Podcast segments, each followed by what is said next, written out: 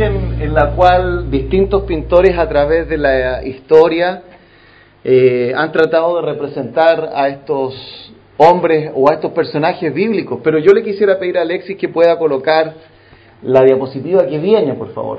Esta es otra pintura y ahí aparece Saúl y David. ¿Los reconoce usted a los dos? Saúl está hacia nuestra izquierda y ahí aparece David a la derecha. Este cuadro se encuentra en una ciudad que para nosotros los chilenos no nos produce mucha satisfacción, que es la ciudad de La Haya. nos menciona esa ciudad y nos llega a dar alergia y me van a entender en el sentido de, de todas estas demandas que hemos recibido de los países vecinos. Pero ahí hay un museo donde se encuentra esta obra del pintor Rembrandt. El año pasado, el 2015, esta obra que está usted viendo acá se terminó de, eh, digamos, eh, un proceso largo de reparación de aproximadamente ocho años. Porque esta pintura es del año 1655. Y en esa imagen que ahí aparece en esa pintura, nosotros ya podemos ver algo de lo que acabamos de leer, ¿no es cierto? Podemos ver a dos hombres vestidos con ropas diferentes. Obviamente sabemos que estas no eran las ropas que lo más probable utilizaron estos personajes bíblicos, porque acá los vestían con las ropas que eran usuales de los reyes de la Edad Media, pero sí podemos ver a un rey, ¿no es cierto?, que no se ve muy contento, está como triste eh, y preocupado. Y por otro lado vemos a un David que está con ropas más simples, más modestas, pero que él está concentrado en el instrumento que está tocando. Y es por eso que el día de hoy yo quise colocarle eh, a este mensaje la lanza o el arpa, basado, digamos, en esta pintura, pero también en lo que acabamos de leer en la palabra de Dios.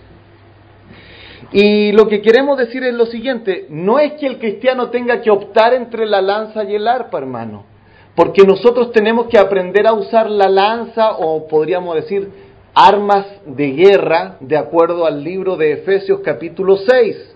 Nosotros tenemos que saber tener nuestra coraza, tenemos que saber ocupar nuestra espada y tenemos que saber ocupar nuestro escudo. Por lo tanto, las armas de guerra, bíblicamente hablando, el cristiano las tiene que saber usar. El punto está que el cristiano tiene que saber contra quién usar las armas de guerra, o en este caso específico del que estamos viendo, la lanza. Y uno de los problemas que muchas veces podemos ver y que le sucedió a Saúl es que él no supo diferenciar sobre quién tenía que tirar la lanza. Si usted va al capítulo 17 de 1 Samuel, no lo busque, pero ahí se acuerda usted que está Goliat. Y Saúl no fue capaz de ir con su lanza y arrojársela a este gigante Goliat. Pero con ese David, que estaba tocando el arpa y que había sido puesto ahí por el mismo rey, ahí Saúl fue capaz de tomar esa lanza y arrojársela en dos oportunidades. Mi amado hermano, entonces el día de hoy vamos a ver acerca de este tema. Y yo le quisiera pedir a mi hermano Alexis si puede colocar la diapositiva que viene para que podamos entender un poco lo que vamos a ver. La letra ahí es un poco más chica, pero dice la lanza o el arpa y lo primero que quiero que veamos es las circunstancias que nos toca vivir. O las circunstancias que hacen que en muchas ocasiones nosotros nos veamos tentados a andar arrojando lanzas a personas que no merecen que se las arrojemos. Fíjese ahora, nuevamente volvamos al libro de primero de Samuel, capítulo 18. ¿Está ahí? 1 Samuel 18 y leamos todos juntos el versículo 6 y el versículo 7. Dice el versículo 6 y les quiero pedir que me acompañen en la lectura, porque el calor veraniego y el tiempo de relajo hace que uno tienda a adormecerse mientras alguien está hablando, ¿no es cierto? Amén, no, no vaya a decir usted amén, por favor, por eso. Sino que espero que esté despierto y siga conmigo durante todo este tiempo. Versículos 6 y 7 leamos fuerte y tronante. Dice, aconteció que cuando volvían ellos, cuando David volvió de matar al filisteo, salieron las mujeres de todas las ciudades de Israel cantando y danzando para recibir al rey Saúl con panderos, con cánticos de alegría y con instrumentos de música. Y cantaban las mujeres que danzaban y decían, Saúl hirió a sus miles y David a sus diez miles. Detengámonos ahí, porque lo que nos está hablando es acerca de las circunstancias que nos toca a nosotros vivir, o en este caso que le tocó al rey vivir. Cuando nosotros leemos el capítulo 17, vemos en una parte de la historia de Israel que hay una profunda alegría porque David fue el instrumento utilizado por Dios para vencer a un gigante enemigo de los filisteos, el gigante, ¿cuál era su nombre? Goliat. Y cuando vemos eso, nos damos cuenta al final del capítulo 17 que entonces el rey Saúl llama a David y empieza a inquirir un poco más acerca de él. Dice en el versículo 55 del capítulo, 50 del capítulo 17, ¿de quién es hijo este joven? Y Abner respondió, Leo 17:56, vive tu alma, oh rey, que no lo sé. Y el rey dijo, pregunta de quién es hijo ese joven. Versículo 57, y cuando David volvía de matar al filisteo, Abner lo tomó y lo llevó delante de Saúl, teniendo David la cabeza del filisteo en su mano. Y le dijo Saúl, muchacho, ¿de quién eres hijo? Y David respondió, yo soy hijo de tu siervo, Isaí de Belén. David ya había estado un tiempo con Saúl, pero en realidad era uno más del montón. Era el niño que tocaba el arpa. Pero de pronto hay un gran problema, se levanta un gigante enemigo y este joven que cumplía funciones solamente de músico, de pronto eh, es usado por Dios para vencer al gigante Goliat. Entonces Saúl dice, a ver, ¿de quién es este? Yo lo conozco, lo he visto antes, pero en realidad entre tanta gente y entre tanta gente sin importancia para Saúl, ¿no es cierto? Ahí estaba David, lo, ubicaba, pero no sabía bien quién era, entonces se lo presentan de nuevo y ahí como que él empieza a darse cuenta de que este joven no solamente era un músico, sino que había sido un hombre que tenía una gran confianza en Dios y había usado, sido usado por Dios para vencer al gigante. Y aquí las cosas empiezan a cambiar. Saúl lo empieza a mirar con buenos ojos a este joven y dice la palabra de Dios que cuando ellos tenían ahora que ir nuevamente a enfrentar a los filisteos, le pidió entonces a David que se uniera a su grupo.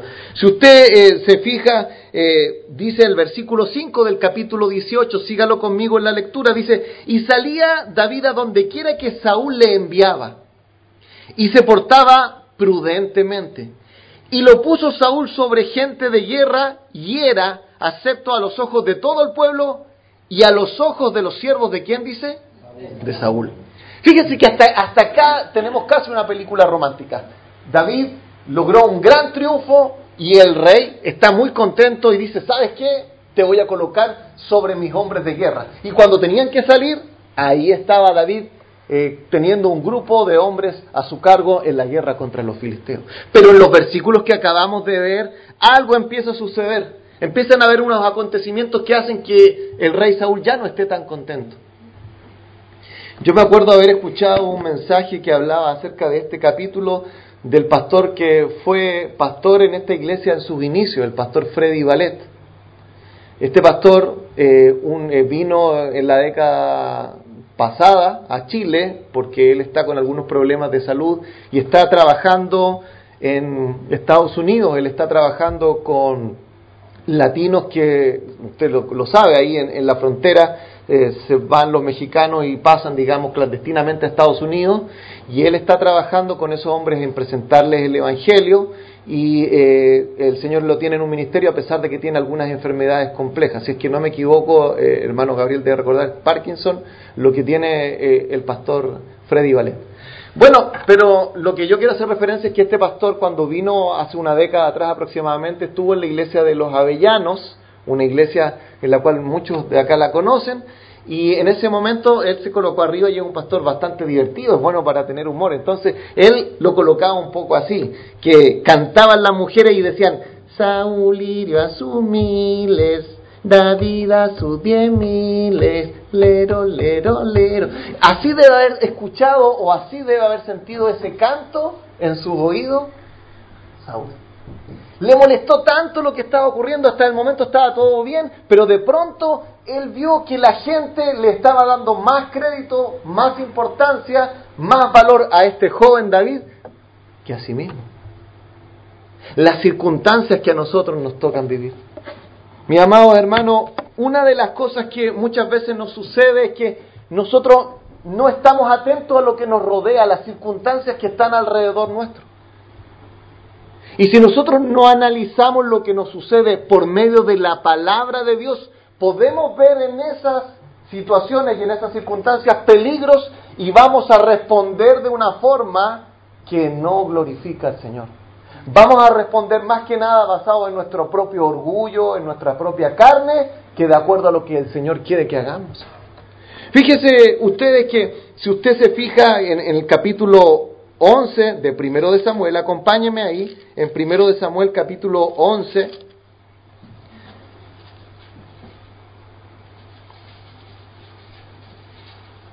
Dice ahí en ese capítulo 11, eh, el título dice, Samuel derrota, Saúl, perdón, derrota a los amonitas. Y dice el versículo 11, primero de Samuel 11, 11, leámoslo todos juntos, dice, aconteció que al día siguiente dispuso Saúl al pueblo en tres compañías y entraron en medio del campamento a la vigilia de la mañana e hirieron a los amonitas hasta que el día calentó y los que quedaron fueron dispersos de tal manera que no quedaron dos de ellos juntos. Acá vemos otra etapa de este rey Saúl, la etapa en la cual él era el héroe de la nación, en el cual los aplausos se los llevaba Saúl. Yo por lo menos tengo una Biblia Thompson y haciendo más o menos cálculos de acuerdo a las fechas que propone esta Biblia, esto había ocurrido 30 años antes de la historia que nosotros estamos viendo ahora en el capítulo 18. Es decir, Saúl tenía un poco más de 20 años pero cuando lo vemos ahora en 1 de Samuel capítulo 18 ya está cerca de sus 50. Y él estaba recordando sus éxitos de 30 años atrás. Pero de pronto empezó a aparecer un joven y el pueblo se empezó a olvidar de las victorias que había dado Saúl, o no olvidar completamente, a, en comparación a David, a considerarlas en menor valor. ¿Sabe que este canto fue que, vemos acá en 1 Samuel 18:7, Saúl hirió a sus miles, David a sus diez miles. Fue un canto que fue muy popular en esa época. Si usted me acompaña ahora en 1 Samuel capítulo 29, capítulo 29, fíjese usted en el versículo 5, dice así, 1 Samuel 29, 5, ¿no es este David de quien cantaban en las danzas diciendo, Saúl iría a su mil, David a sus diez mil. ¿Sabe que hasta los enemigos de Israel habían escuchado esta canción? Eso debe haber causado un escosor tan grande en el rey Saúl, que hasta los propios enemigos sabían que el más importante era David. Las circunstancias que nos toca vivir. A lo mejor un día, pensemos en el caso, llega un cristiano a su trabajo y de pronto se da cuenta que hay una reunión especial y en ese trabajo están reconociendo a un compañero. ¿Quién lo conoce? Y que a lo mejor él considera, porque están juntos y se conocen, que no es tan bueno, que de pronto es bueno para sacar la vuelta. Y él es cristiano y el otro no es cristiano. Pero de pronto se da cuenta que hay una gran reunión, todos lo están aplaudiendo, felicitándolo porque ha obtenido el cargo al cual él y ese compañero estaban postulando. Y la gente lo alaba, pero qué bien que obtuviste este cargo. Y él está dejado de lado, así como menospreciado en un lado. Y esas son las circunstancias que él está enfrentando. Eso es lo que está sucediendo en su vida, esa es la realidad. ¿Cómo va a responder frente a eso que le está sucediendo? Pero si nosotros pensamos en algo así, en realidad sería un ejemplo bueno, pero quizás no tanto como lo que aquí está describiendo la Biblia, porque lo que está describiéndonos acá la palabra de Dios hace referencia a personas que están dentro del pueblo de Dios. Saúl y David están dentro del pueblo de Dios.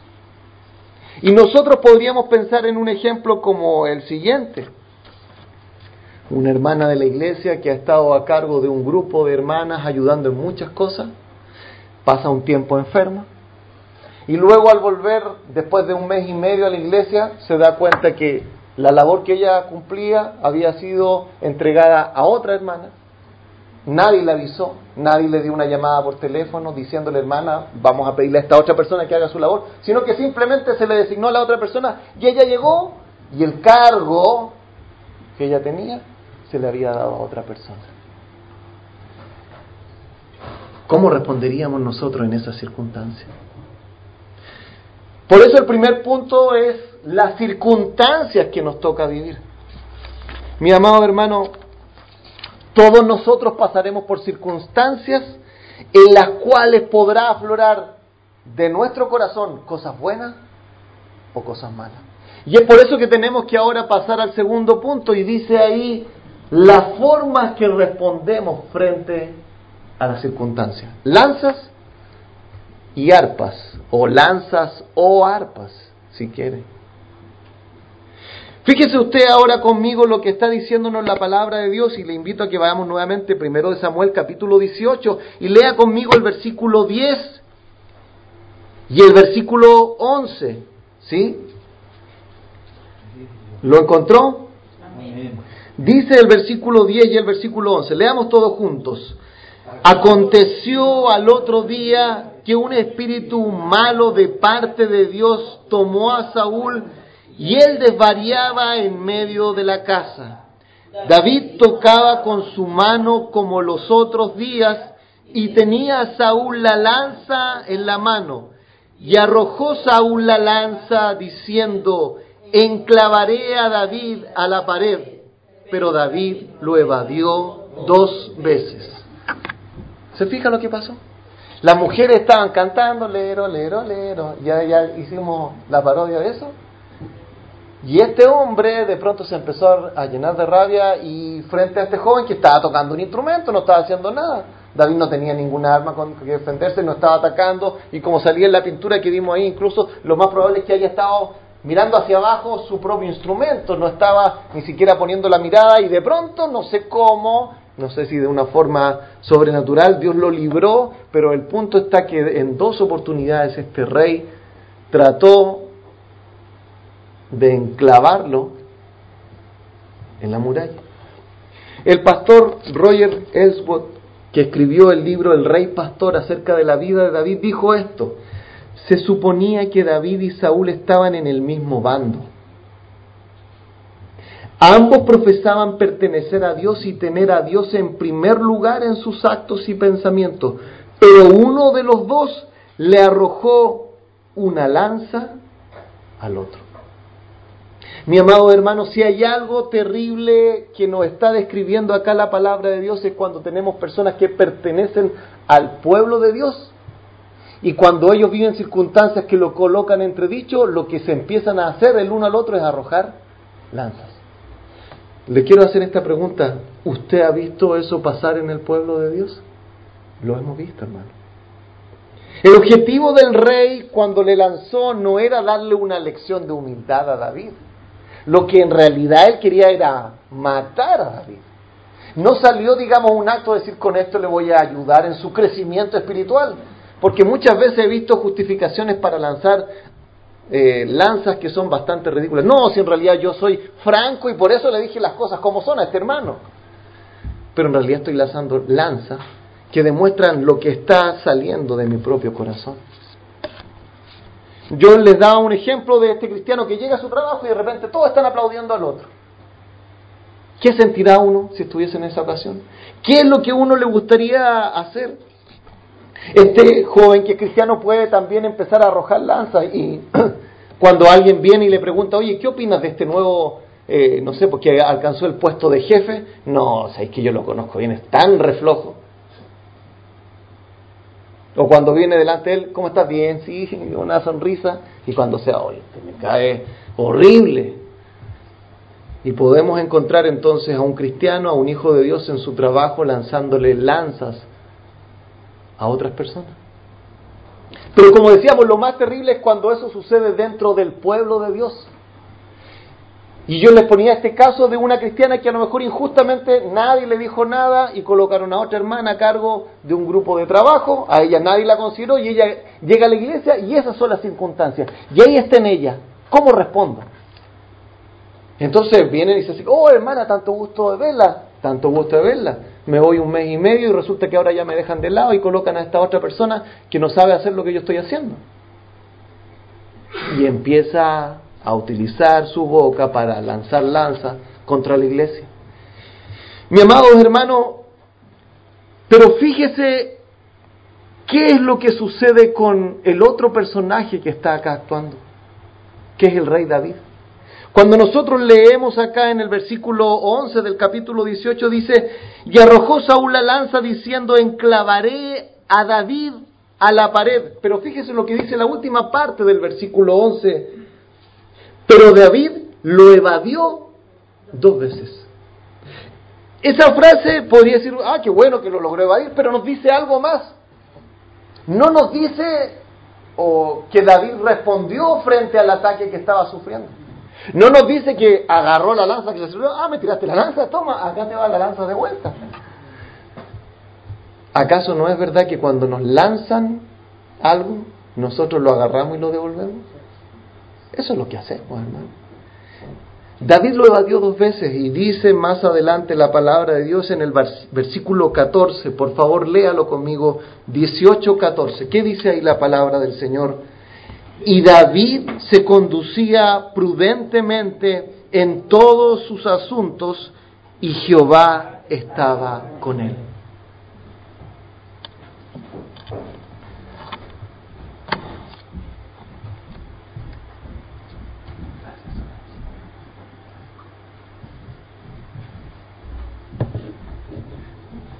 Yo como profe tengo que hablar harto, pero sabe que llega marzo y febrero y la voz se me acostumbra a no hablar.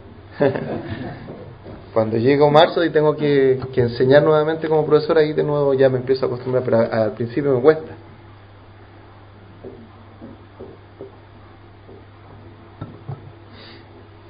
Esta era la ocasión, hermanos, perfecta para que David respondiese a las malas acciones de Saúl de la misma manera, pero él no lo hizo así. Este joven había visto en peligro su integridad física y quiero que se ponga un minuto si yo fuera o usted fuese David. Usted de pronto es un simple pastor y lo manda a llamar al rey, por favor ayúdame, eh, tengo algunos problemas eh, y necesito que toques el arpa. Sé que eres un buen músico, usted está harto tiempo ahí trabajando, luego se va a sus deberes.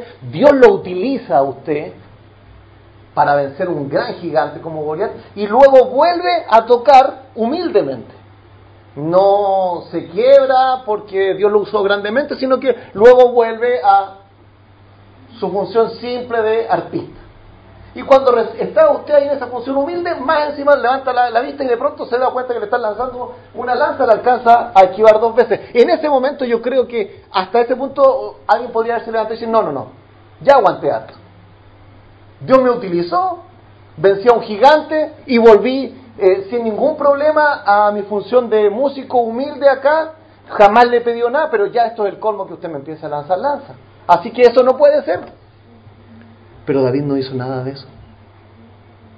David se condujo en esta forma en la cual está respondiendo de una forma que glorificó al Señor. Y quiero por favor que escuche las palabras del apóstol Pedro. Él dice así, finalmente sed todos de un mismo sentir, compasivos, amándoos fraternalmente, misericordiosos, amigables, no devolviendo mal por mal, ni maldición por maldición, sino por el contrario, contrario, perdón, bendiciendo, sabiendo que fuisteis llamados para que heredaseis bendición. Primera de Pedro 3, 8 y 9.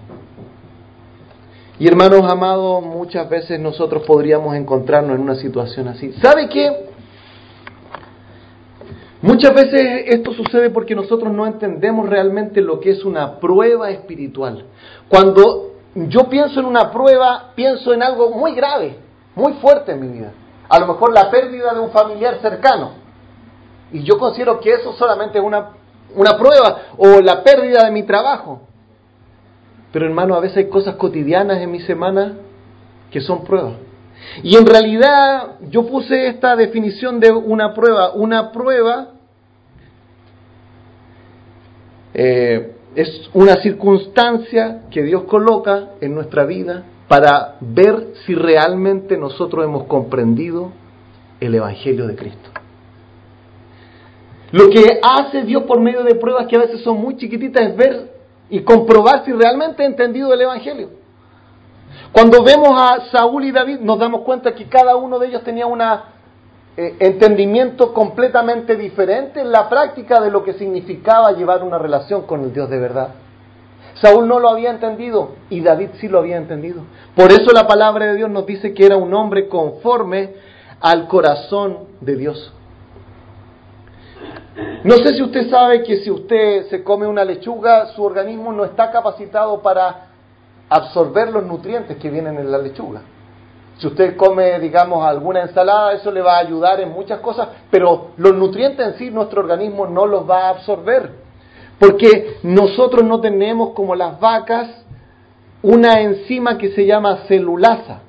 Y lo que hace esta enzima, la celulasa, es que toma la celulosa, ¿no es cierto?, que compone, en este caso, a los vegetales y los empieza, digamos, a, romper su enlace químico de tal forma que produce sustancias que son como el azúcar o los carbohidratos que los podemos asimilar. La vaca posee eso y es por eso que ella puede asimilar, en este caso, eh, los vegetales, pero usted y yo no lo podemos hacer. Bueno, yo creo que muchas veces los cristianos, nuestro nivel de asimilación del Evangelio es muy pequeño. Es como si nos faltara la celulasa, porque no es que no haya alimento, sino que no somos capaces de asimilarlo y nutrirnos de ello y que eso afecte nuestra vida. No es por falta de mensaje ni por falta de estudio bíblico, sino como que no logramos relacionarlos con nuestra vida práctica. Por eso quisiera que fuéramos al tercer punto donde ahí dice las emociones que nos hacen arrojar las lanzas o tocar el arpa.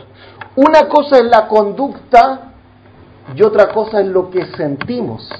Ahora hermano, yo cuando respondo con una mala palabra, yo cuando a lo mejor enojado le pego un combo a la muralla, en realidad eso está demostrando algo que va más adentro, que son mis emociones. Y quiero que se fije un poco en las emociones que está teniendo Saúl. Versículo 8, lo leo, dice, y se enojó Saúl en gran manera. Lo primero que podemos ver acá en el versículo 8, 18.8, es que este hombre está teniendo enojo. El hombre está molesto con el canto de las mujeres. Cada vez que escuchaba este canto, su rostro se encendía, su ánimo se descomponía las circunstancias que estaba viviendo están eh, haciendo, digamos, o produciendo efectos dentro de él. Y Saúl, como veremos más adelante, tenía tendencia a la ira pecaminosa. La palabra de Dios nos dice que un par de capítulos después, este hombre arrojó la lanza sobre su propio hijo, Jonatán. Pero fíjese en segundo lugar que el versículo 8 dice, y le desagradó este dicho y dijo, a David dieron diez miles y a mí miles, no le falta más que el reino. Lo que podemos ver una segunda emoción que estaba sintiendo y quizás la más profunda de todas las que estamos viendo es el celo. Él está celoso. Él le arrojó una lanza a David no porque estuviese enojado porque David no tocaba bien, sino porque en realidad lo estaba haciendo muy bien. Y eso a él le dio celo. Saúl podía ver a alguien que pudiese hacer cosas bien, pero nunca que estuviese ni a su nivel ni sobre su nivel. El enojo que siente este hombre se debe al celo que está sintiendo en su corazón. Fíjese ahora en el versículo 9, y desde aquel día, dice, Saúl no miró con buenos ojos a David. No solamente este hombre tiene enojo y celos, sino que siente ahora una profunda desconfianza. Él ya desconfía y en vez de desconfiar en un sentido bíblico, la Biblia nos dice que no podemos fiarnos de otros hombres en el sentido de pensar que nadie nos va a fallar. Mi hermano, yo me fallo a mí mismo. Por lo tanto, sé que usted me puede fallar y quiero que sepa que yo le puedo fallar a usted. Pero él tenía una visión incorrecta porque veía enemigos donde hubiese. Era como Don Quijote que veía, ¿no es cierto?, un molino de viento y él se imaginaba que era un dragón que se lo venía a comer. Entonces él lo único que quería era destruir a todo lo que estuviese alrededor de él. Este hombre siente enojo, siente celo y siente una profunda desconfianza. Ya David no es el aliado, no es el hombre que mató a Goliat, ni el hombre que le ayuda a vencer a los filisteos, sino que es un enemigo porque puede ocupar su lugar. Y hermano, esto sucede mucho en las iglesias cristianas. Y voy a decir algo más, sucede mucho en el liderazgo de las iglesias cristianas. Y le quiero decir algo más, sucede mucho entre los que somos pastores. Por eso usted tiene que también orar por nosotros que somos pastores. Porque muchas veces nosotros podemos empezar a tratar de vivir comparándonos con otros pastores.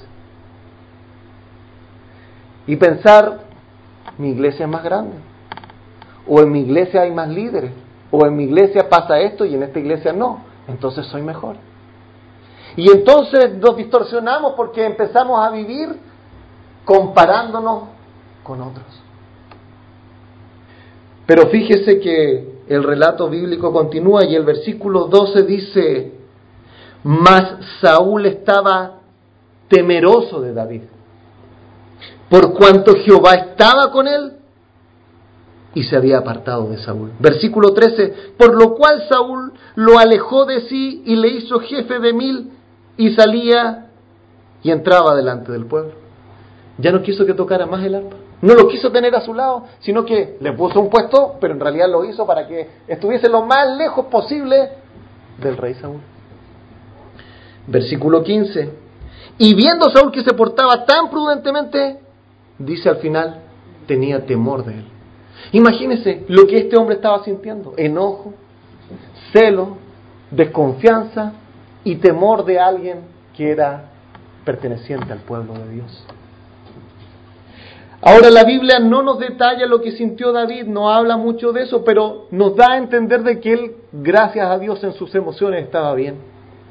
Él jamás por todo lo que Dios lo había usado se enorgulleció ni se enalteció. Cuando terminó de vencer a Goliat, volvió a sus funciones de tocar el arpa y no se complicó por eso.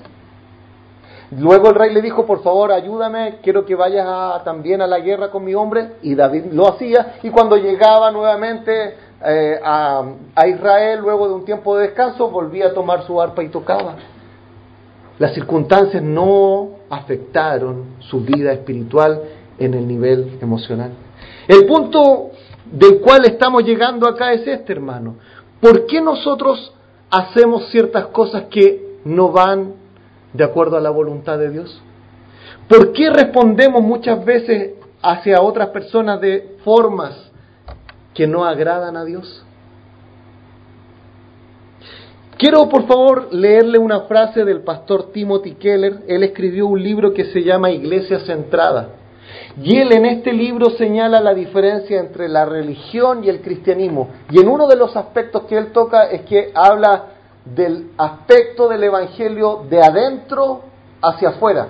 Y lo voy a leer para que se entienda. Dice, los fariseos tendían a enfatizar los aspectos externos del pacto, los marcadores limítrofes del pacto de la observancia del sábado, la circuncisión, la Torah, etc., en vez de un corazón renovado. El reino de Dios, sin embargo, no es cuestión de comidas o bebidas, sino de justicia, paz y alegría en el Espíritu Santo. ¿Por qué será así? Jesús tomó nuestro lugar en la cruz y consumó la salvación para nosotros, que la recibimos como regalo gratuito. La religión tradicional enseña que si hacemos buenas obras y seguimos las reglas morales en nuestra conducta externa, Dios entrará en nuestros corazones, nos bendecirá y nos dará la salvación. En otras palabras, si obedezco, Dios me amará y me aceptará. Pero el Evangelio es lo contrario si reconozco en mi corazón que Dios me ha aceptado y me ama gratuitamente por gracia, entonces puedo comenzar a obedecer porque rebozo de alegría y paz en el corazón. Mi amado hermanos, por eso no quiero que solamente nosotros nos fijemos en lo que hacemos, sino en las emociones que producen que nosotros hagamos ciertas cosas. ¿Qué está sucediendo dentro de su corazón? ¿Qué sucede en tu corazón, mi hermano, si en el trabajo le dan más importancia a otro trabajador que a ti, y a lo mejor en forma injusta. ¿Qué sucede en tu corazón cuando alguien en la iglesia ocupa un lugar que tú tenías y eres desplazado sin previo aviso? ¿Te enojas? ¿Sientes celos? ¿Miras a los otros cristianos con desconfianza y levantas la lanza contra ellos y se la arrojas? ¿Sientes temor a que roben tu posición y seas dejado de lado? Y es por eso, hermano, que tenemos que llegar al último punto. Y puse a este punto es la identidad que se devela cuando arrojamos las lanzas o el arpa. Estamos hablando de personas que pertenecen al pueblo de Dios y que en vez de tocar el arpa, se ponen a lanzar lanzas contra cristianos y no cristianos. Y la pregunta, ¿por qué pasa eso? Y dijimos que tiene que ver con nuestras emociones. Pero hay algo más profundo. No solamente lo que hacemos ni lo que sentimos, sino dónde está nuestra identidad. La pregunta que podríamos hacer, ¿por qué David lanzó las lanzas? Perdón, Saúl lanzó las lanzas. ¿Por qué se enojó? ¿Por qué sintió celo? Y yo me lo imagino a él conversando consigo mismo, diciéndose algo como esto. Por favor, escuche, preste atención. ¿Quién se ha creído este David? Yo soy el rey de Israel. No voy a dejar que nadie ocupe mi lugar ni tome lo que me pertenece. Y de esta forma Saúl dio a conocer su identidad. Yo soy Saúl. Mi identidad, mi valor como persona es que yo soy el rey de Israel. Cuando él se veía a sí mismo, se veía en la posición de rey. Es ahí donde encontraba su identidad como persona. Todo lo que este rey hizo y sintió eran evidencias que dentro de su corazón lo que él más valoraba era su posición de rey dentro de la nación de Israel. Y cuando esta posición se vio en peligro, las emociones y las acciones se volcaron contra aquel que parecía ser el enemigo, David. Y muchas veces nosotros los cristianos podemos encontrar nuestra identidad en cosas que están fuera de Dios, hermano. Mi hermano, déjame hacerte esta pregunta. ¿Por qué haces lo que haces? O déjame preguntarlo de otra forma. ¿Qué es lo que te ha hecho enojar durante este último mes? ¿Qué es lo que te ha hecho sentir rabia? O más profundo, ¿quién eres? ¿Qué es lo que define tu identidad? En el siglo XXI en el cual nosotros vivimos, muchas personas pueden decir algo como esto. Yo estudié en la universidad. Hay un diploma en mi casa que dice que yo soy una persona importante. Otros pueden decir, yo soy una persona hermosa. Nadie dijo amén. mi tarjeta de presentación es mi rostro y mi cuerpo, los cuales son envidiados por otros. O alguien puede pensar, yo tengo recursos económicos, el dinero habla y el dinero dice a los demás que yo valgo mucho. Hermano, cuando lo leemos así suena como muy grotesco, pero muchas veces nosotros nos damos cuenta que encontramos nuestra identidad en cosas que están fuera de Dios. Y cuando esas cosas se nos empiezan a ir, entonces aparecen una serie de emociones que muestran nuestro enojo, celo y rabia, porque nos están quitando nuestra identidad. Cuando el cristiano define su posición en la sociedad por la belleza física, por la cantidad de dinero que tiene, está diciendo que no ha asimilado realmente el Evangelio, que le falta la celulaza. Por eso el Evangelio llega a la mente, pero no moldea ni sus acciones ni sus emociones. Por eso hace lo que hace y siente lo que siente.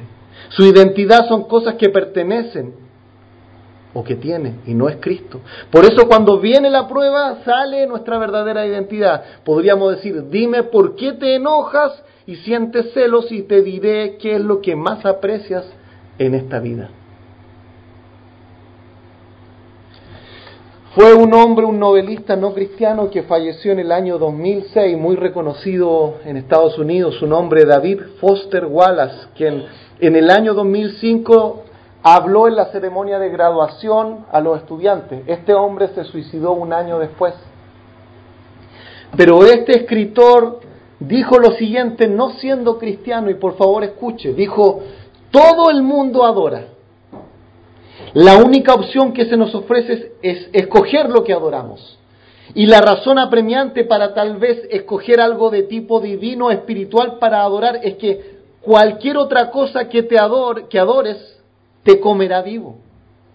Si adoras el dinero y las cosas materiales, si es de ellas de donde extraes el verdadero significado de la vida, nunca tendrás suficiente.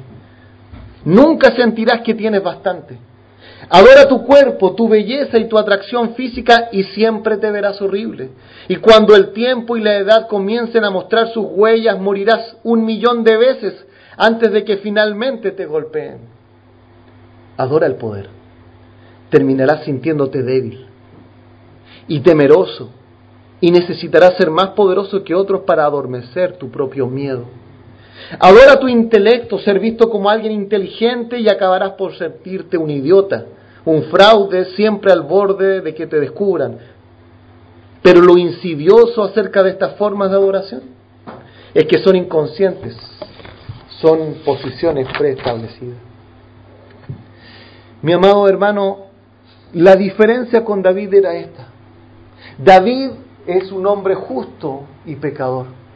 David es un hombre con luces y con sombras, con virtudes y con defectos, pero había algo que había diferente en David respecto a Saúl, que David encontraba su identidad en su relación con Dios. Él nunca cuando llegó al trono de Israel dijo, yo soy el rey, ahí está mi identidad, sino que él sabía que había un rey soberano de todo el universo y que él era solamente el representante de ese rey universal. Por eso el poder no lo consumió. Lo consumieron algunos pecados. Se cayó, pero por la gracia de Dios se levantó.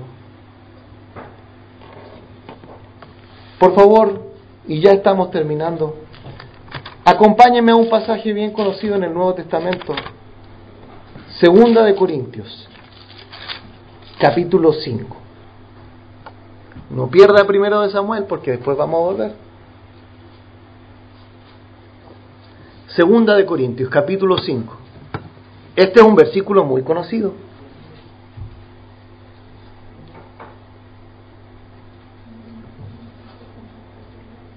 Segunda de Corintios, capítulo 5, versículo 17. ¿Lo conocen? ¿Sí? Me demoré en decir versículo para que lo buscara. A propósito lo hice. 5, 17. Lo encontraron, ¿no es cierto? ¿Lo conocen algunos, no es cierto? ¿Sí? Bueno, si se lo sabe, dígalo de memoria, si no se acuerda, léalo. Dice, de modo que si alguno está en Cristo, nueva criatura es. Las cosas viejas pasaron. todas son hechas nuevas. Bueno, sería interesante que pudiésemos leer el contexto para entender a qué está haciendo referencia, pero no lo vamos a hacer, solamente quiero que piensen esta frase, en Cristo. Lo que está diciendo el apóstol Pablo es lo siguiente, mira, tú antes encontrabas tu identidad en las cosas que tenías. Mira, tú antes encontrabas tu identidad en la forma en la cual te mirabas en el espejo y los comentarios aduladores que los demás decían acerca de ti. Mira, tú antes definías tu, eh, tu identidad porque todos te encontraban simpático y tú te retroalimentabas de todas las cosas que otros opinaban acerca de ti. Pero quiero decirte esto, dice el apóstol Pablo. Si alguno está en Cristo, nueva criatura es. De modo que si alguno está en Cristo, nuestra identidad, hermano, tiene que ser solamente Cristo. Nosotros no nos podemos definir acá en el pueblo de Dios por los estudios que hemos tenido, por la belleza que tenemos, por el dinero que tenemos. Todas esas cosas, dice la palabra de Dios, que han sido borradas y Dios ya no hace excepción de personas. Judío, griego, bárbaro, escita, hombre, mujer, todo eso Dios ya no lo considera el punto culmine, sino que estamos en Cristo y Él es nuestra identidad. Y si Él es nuestra identidad, cuando las circunstancias nos sean desfavorables, Mis emociones no van a ser de amargura y celo, porque mi identidad está en Cristo. Me van a doler cosas que pierdo, pero mi identidad está en Cristo. Quisiera terminar contando un cuento que fue citado por el pastor Charles Swindon y se llama La ventana. Se trata acerca de dos hombres que estaban en una pequeña pieza de un hospital público. Los dos estaban en un tratamiento de una enfermedad bien compleja y estaban en, en una pieza que no tenía televisión, no tenía radio y que tenía prohibición absoluta de visita.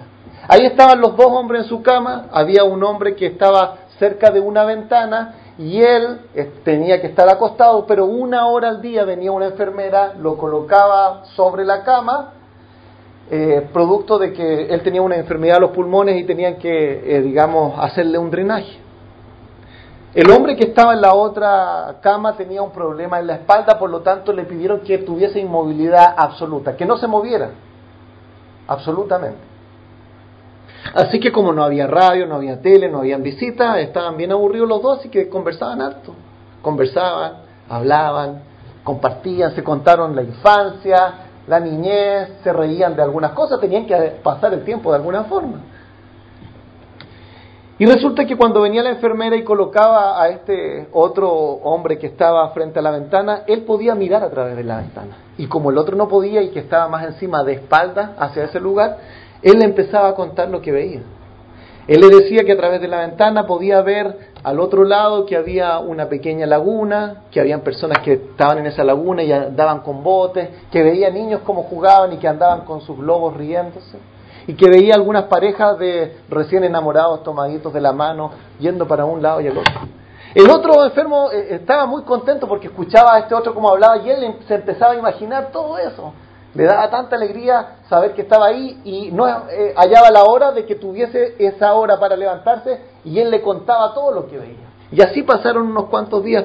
Pero de pronto pasó un pensamiento por su mente y dijo, ¿y por qué él está sentado ahí al lado de la ventana y no puedo estar yo? Trató de olvidarse de ese pensamiento, de anularlo, pero luego de un par de horas volvía ese pensamiento y ahí estaba. ¿Pero por qué tiene que estar él? Esto es injusto a mí me deberían también colocar a él o hacer algún sistema de turno y se empezó cada vez más a complicar de tal forma que ya no escuchaba cuando este hombre le contaba acerca de lo que veía, sino que le daba rabia de que él pudiese ver cosas que él no podía ver. Y esa noche el otro enfermo que estaba con problemas pulmonares no pudo ser bien drenado, empezó a tener una tos y no encontraba, eh, digamos, el botón para llamar a la enfermera. Este otro enfermo escuchó que estaba complicado, pero no llamó a nadie. La tos siguió, siguió y ya fue compulsiva y falleció.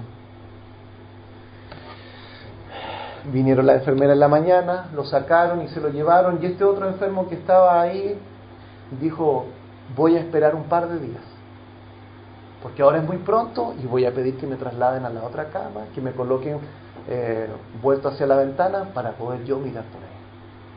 Y así fue, esperó un par de días porque pedir al principio el cambio iba a ser mal visto, por lo tanto se aguantó y esperó un par de días, pero cuando llegó la oportunidad habló y las enfermeras le concedieron la oportunidad y se cambió. Pero él tenía la prohibición de moverse, por lo tanto él no podía ser pillado parándose. Pero se fueron se fueron todos. Y cuando todos ya se habían ido, entonces él como pudo, se colocó, ¿no es cierto? Y se acercó a la ventana. Y cuando vio la ventana, se dio cuenta que la ventana daba a un muro de ladrillos. Por lo tanto, lo que había sucedido es que el otro hombre, para que él se sintiera mejor, le había contado cosas que veía que en realidad no podía ver. Y él envidió algo que en realidad no existía. Mi amado hermano, solo a través de Cristo podemos mirar más allá de las circunstancias que nos, nos tocan. Solamente a través de Cristo podemos vencer los celos, la ira, la envidia, el enojo que nos produce, la injusticia que vamos a ver en esta vida o la supuesta injusticia que vemos en esta vida. Y solo a través de Cristo podemos ver más allá, ver laguna, ver gente contenta y cantando. Porque la Biblia nos dice que de modo que si alguno está en Cristo, nueva criatura es. Las cosas viejas pasaron, las actitudes viejas pasaron, las emociones viejas pasaron. Y con Cristo somos nueva criatura. Vamos a orar. Padre bendito, acá encontramos a dos hombres en circunstancias similares. Y que uno en medio de esas circunstancias se dedicó a arrojar lanza hacia alguien que pertenecía al pueblo de Dios. Y el otro permaneció tocando el arpa. Señor, Tú sabes como muchas veces en circunstancias cuando nos toca lo que más apreciamos, nosotros somos como Saúl. Nos enardecemos, nos enojamos, nos molestamos y pensamos en primer lugar en nuestra propia posición. Y no pensamos, Señor, en lo que tú has hecho por nosotros. Padre, ayúdanos a vernos delante de tu presencia no por las cosas que poseemos, no por los estudios que tenemos o no tenemos no por la opinión que los otros se han formado de nosotros, sino por cómo tú nos ves en Cristo. Tú me ves a mí un pecador, alguien que no es el más inteligente, alguien que no es el más capaz, me ves perfectamente justo por la justicia de Cristo, que me ha sido otorgada gratuitamente, justificado pues por la fe. Tenemos paz para con Dios. Padre, ayúdanos a encontrar nuestro valor en Cristo porque solamente ahí está nuestra verdadera identidad y la identidad que encontramos en Cristo es mucho mejor que la que podríamos encontrar en cualquier otro lado. Porque el dinero, la belleza y la inteligencia, todas van a quedar acá cuando nosotros fallezcamos.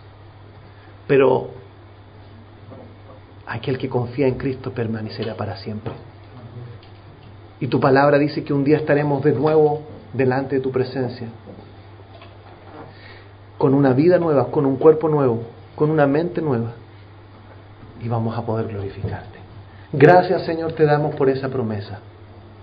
Y ayúdanos, Padre, en esto, a poder imitar, aunque sea en forma parcial, a David. Te lo pedimos, Señor, en el nombre de Jesús. Amén. Amén. Que el Señor les bendiga.